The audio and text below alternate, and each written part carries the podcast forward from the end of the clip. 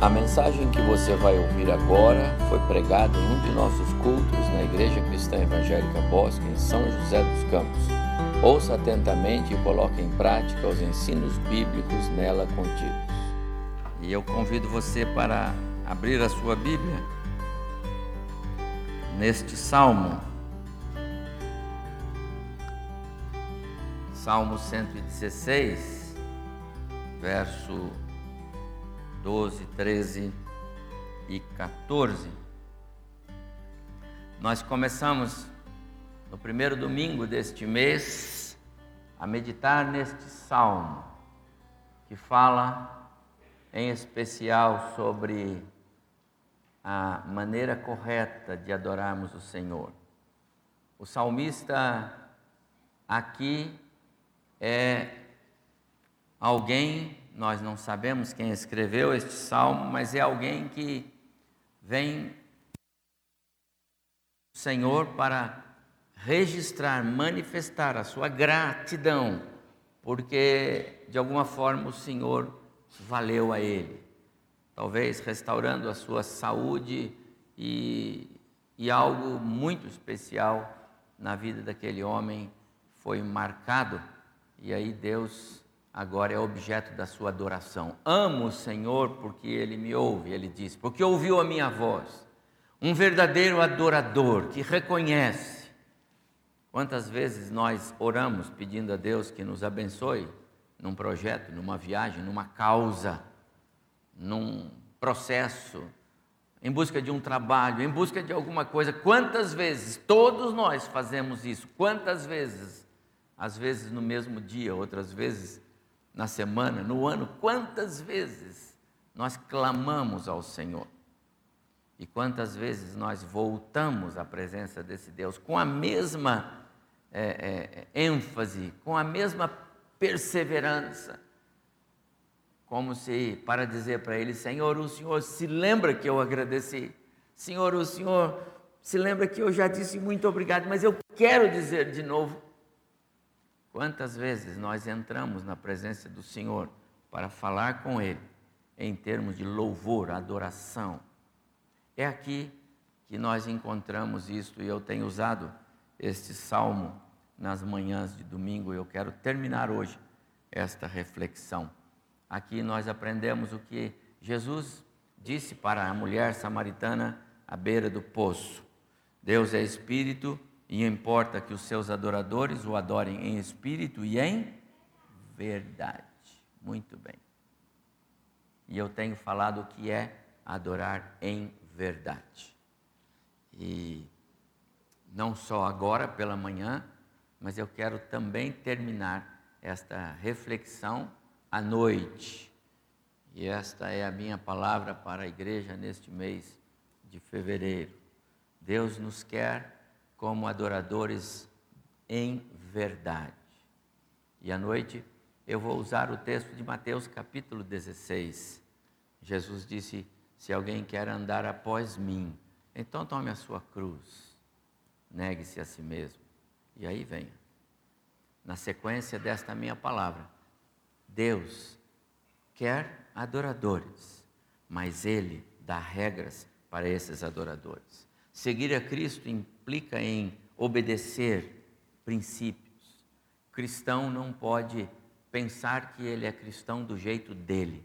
O crente não tem o direito de ser crente do jeito que ele acha que deve ser crente. O Senhor Jesus deixou é, é, princípios é, claros, é, precisos nas suas é, palavras. E nós temos todo esse material na palavra para então podermos seguir a vida cristã.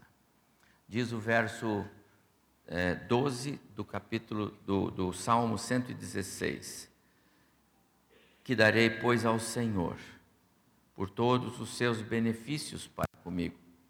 E ele mesmo responde a pergunta que ele fez para ele mesmo: Tomarei o cálice da salvação e invocarei o nome do Senhor cumprirei os meus votos ao Senhor na presença de todo o seu povo.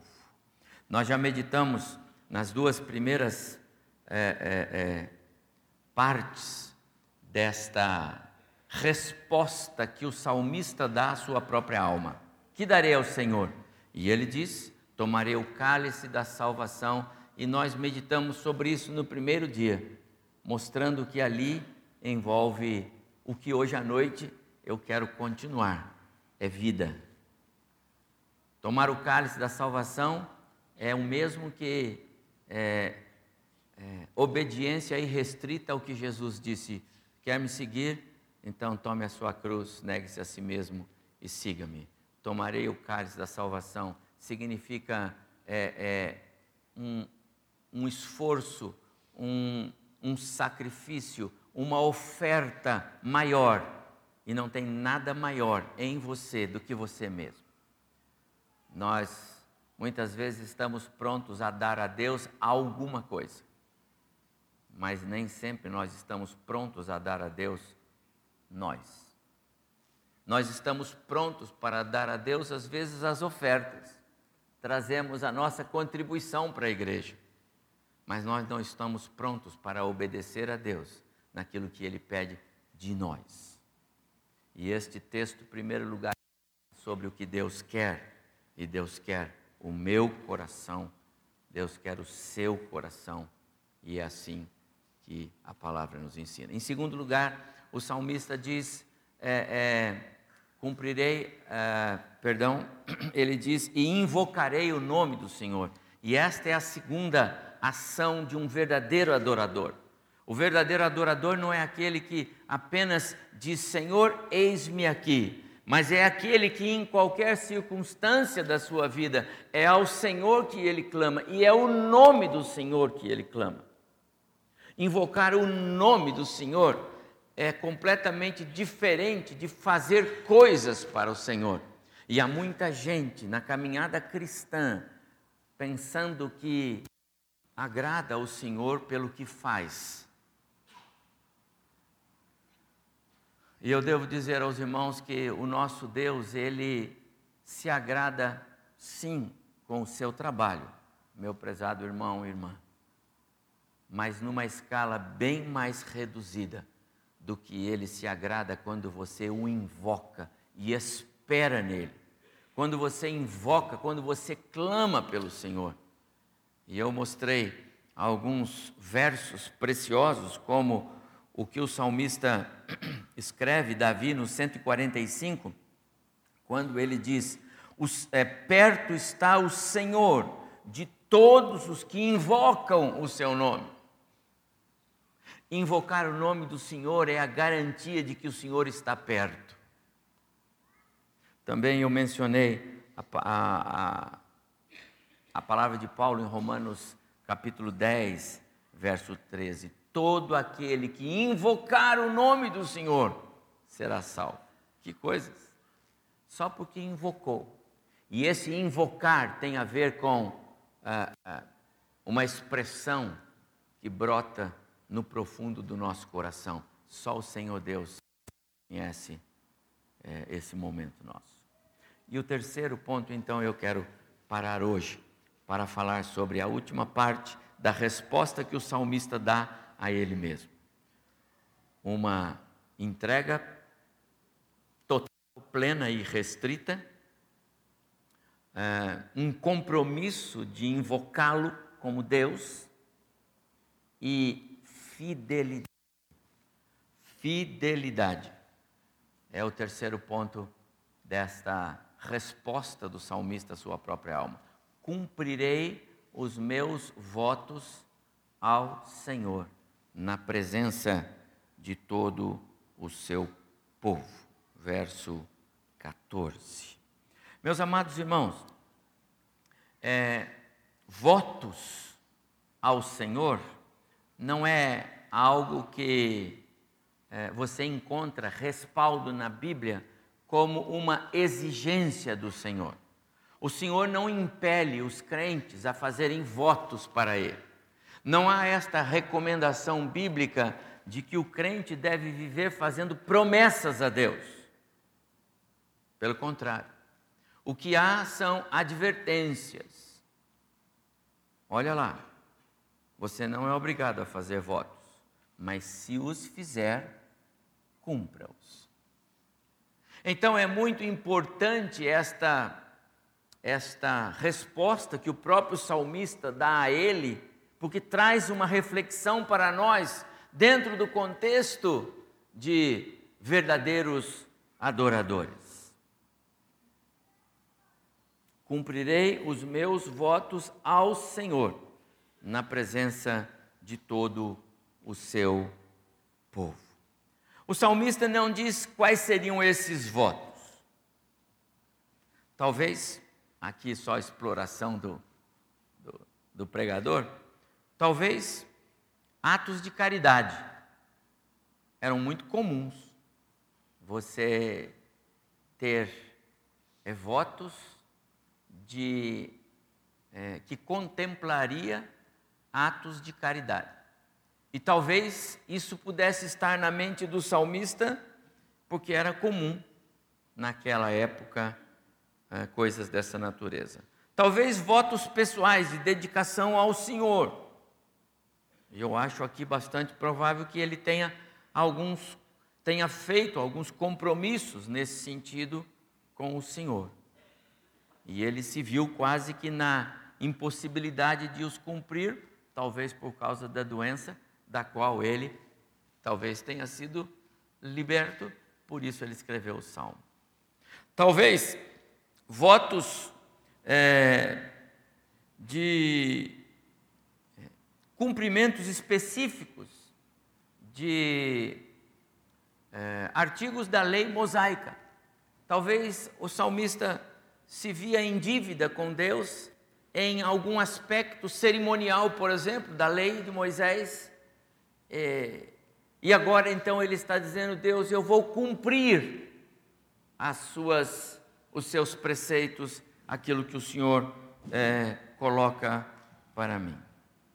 Votos eram sempre considerados é, em, em grande é, soma, não, não era algo só menos, era algo muito importante. E por isso o salmista coloca nessa terceira resposta da sua alma, é, é, agora de gratidão ao Senhor, eu vou cumprir os meus votos. Mas eu preciso trazer isso para o nosso contexto, porque, como eu disse, ao contrário de estimular os irmãos a fazer votos, eu quero mostrar os textos bíblicos que nos chamam a atenção para esse tema. Mas qual a mensagem então que esse é, esse salmista nos dá nesse item tão importante, porque é que darei ao Senhor. Você veio aqui hoje por quê, meu amado irmão, irmã? Eu vim aqui para adorar o Senhor, para oferecer a Ele a minha, o meu louvor, a minha gratidão, para dizer a Ele, Deus, muito obrigado mais uma vez. O Senhor me alcançou com bênçãos, eu sou grato ao Senhor por isso. E eu vim aqui para oferecer louvor, adoração. Isso é vir ao culto com as mãos cheias. Quando eu venho aqui e eu nem penso nisso, eu estou chegando diante do Senhor de mãos vazias. E é muito mal para o adorador chegar na presença do Deus adorado, porque Ele é Deus, é único, é exclusivo, não tem outro. Você só tem um Deus e é só Ele, é o nosso Deus. Como vir à presença dEle e não trazer nada em nossas mãos? Então, quando eu venho com esse, é, com esse espírito de gratidão, de adorador, solene, eu estou chegando na presença do Senhor e Ele conhece o meu coração, amado irmão. Você não precisa chegar e dizer para o outro, Deus conhece o seu coração, Ele sabe como você saiu de casa para vir aqui hoje. Agora, naturalmente, que a sua vinda aqui e a sua estada na casa dele vai redundar em favores, em bênçãos espirituais. Ele alimenta-nos através do ato de adoração. Há, uma, há, um, há um caminho aberto entre o adorador e o trono da graça de Deus. Nenhuma palavra sai da boca do pregador aqui sem que primeiro vá lá e volte para nós. Nem a própria palavra, quando lemos, primeiro ela vai lá e vem para nós. porque nós estamos em plena conexão com o trono da graça de Deus através do seu Espírito. Então, o nosso Deus nos conhece, e é, e é fato que Ele também vai nos abençoar enquanto o adoramos. Mas o tema da, da fidelidade é que está em foco. Mas antes de é, falar sobre a fidelidade, deixe-me responder a questão dos votos. Se você pode, abra a sua Bíblia, é, Miqueias, capítulo 6, verso 8.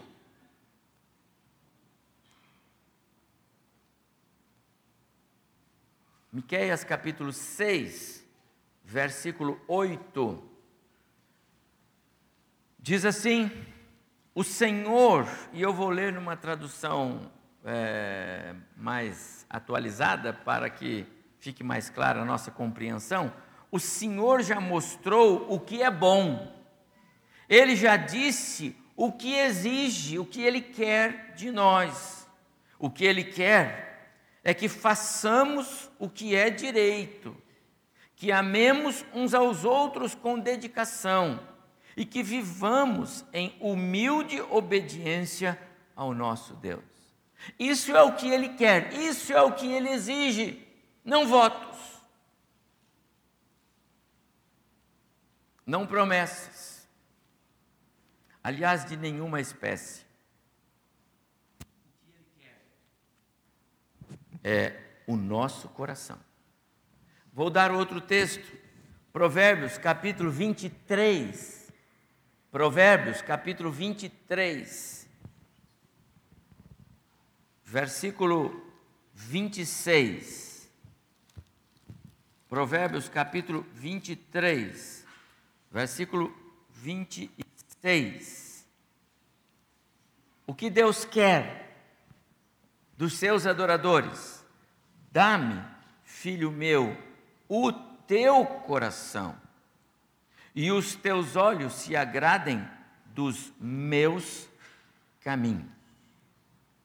Essa é a exigência, este é o requisito de Deus. Não há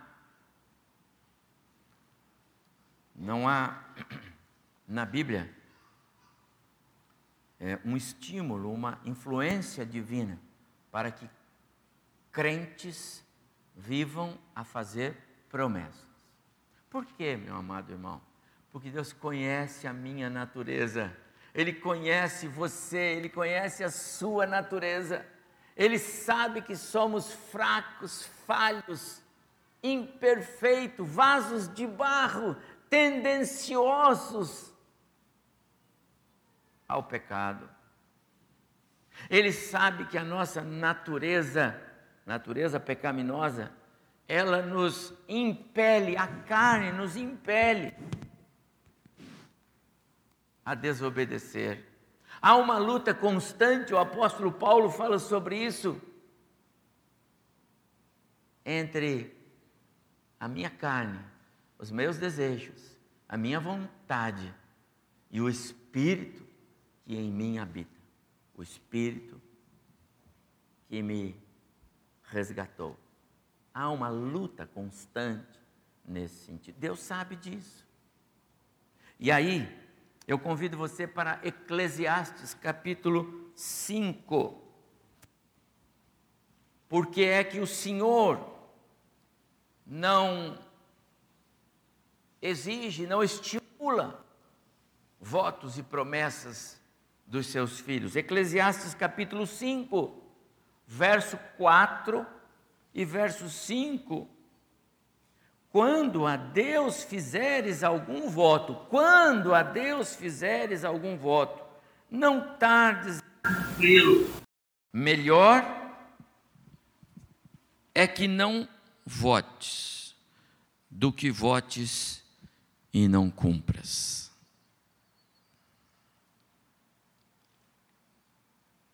do que o autor do salmo então está falando, meus amados irmãos, com a mensagem.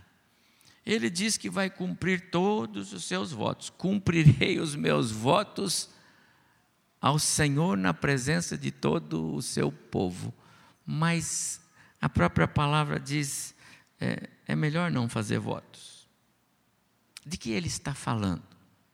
Então eu quero traduzir para nós. A palavra-chave é fidelidade. Fidelidade. Fidelidade, compromisso. Compromisso é, é, é, com a causa do Senhor. Fidelidade com a causa do Senhor. Deixe-me perguntar: nós terminamos 2018 há pouco mais de 30 dias. Quais foram os compromissos que você assumiu com Deus, mas você não conseguiu cumpri-los? Com a causa do Senhor. Quais compromissos em 2018 você assumiu com uh, sigo mesmo? Você assumiu compromissos com você. Tem a ver com a sua vida, tem a ver com uh, a sua espiritualidade. Não é mais com aquilo que você é, entendeu que deveria é, fazer para o Senhor, mas aquilo que você deveria ser para o Senhor, mas você não foi. Nós terminamos o ano de 2018 há pouco mais de 30 dias.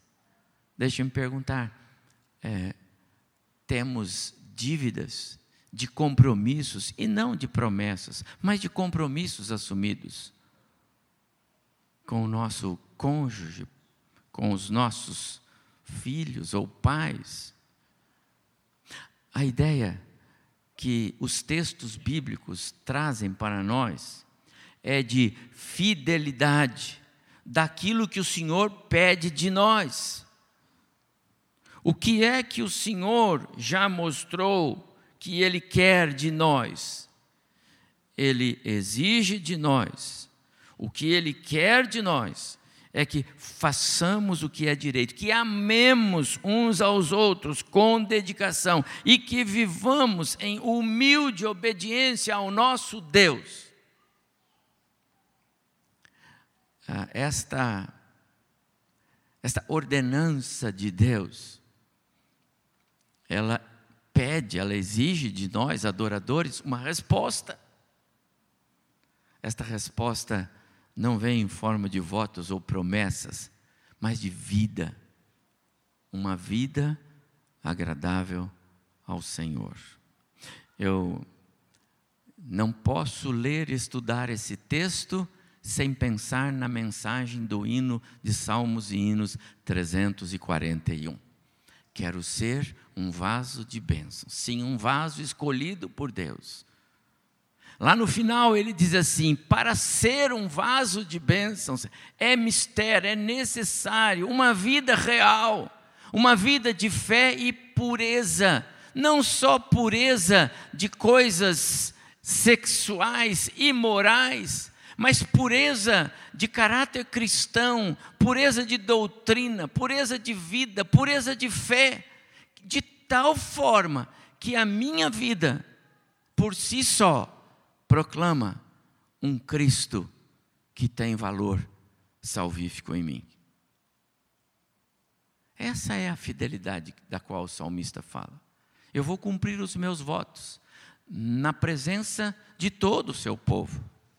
E o seu povo saberá que esse Deus, ele tem valor na minha vida. Meus amados irmãos, apresente-se, coloque-se diante do Senhor com esse, é, com esse viés de fidelidade é, inquestionável. Quero concluir esta meditação é, dizendo que ah, o quanto você conhece de Deus, o quanto nós conhecemos de Deus na nossa vida, é, o quanto nós conhecemos dos planos e dos projetos de Deus na nossa vida depende do quanto nós nos entregamos a Ele. Quanto mais nós nos aproximamos dele. Não simplesmente nos aproximar para é, descarregar lamentos, vez por outra. Não a intimidade do Senhor não é revelada por esses momentos. A intimidade do Senhor é revelada por vidas que se curvam. Conhecer o Senhor na nossa vida tem a ver com a nossa entrega. E eu é, encerro lembrando o verso que eu trouxe lá no primeiro domingo. Esse verso, Romanos 12, 1 e 2, ele, ele, ele condensa, ele é a síntese de toda essa reflexão. Verdadeiros adoradores não são aqueles que louvam e cantam e pulam e, e batem palma. E, e, esses não são necessariamente, não é esta a, a, a característica que marca um verdadeiro adorador. Um verdadeiro adorador é aquele que apresenta-se por inteiro apresenteis os vossos corpos, você por inteiro, o seu ser, por sacrifício vivo, tomarei o cálice da salvação. Jesus, ele ofereceu-se por inteiro. E a ideia é esta que o salmista nos traz. Sem uma conformação com este contexto, mas passando por uma renovação da nossa mente, do nosso ser, para fazermos diferença, para sermos diferença. O mundo precisa ver a diferença em nós para ser atraído a Cristo. Se nós nos parecemos com o mundo, meus amados irmãos, o mundo não terá interesse em nós, porque ele já vive a realidade mundana. Que o Senhor nos abençoe.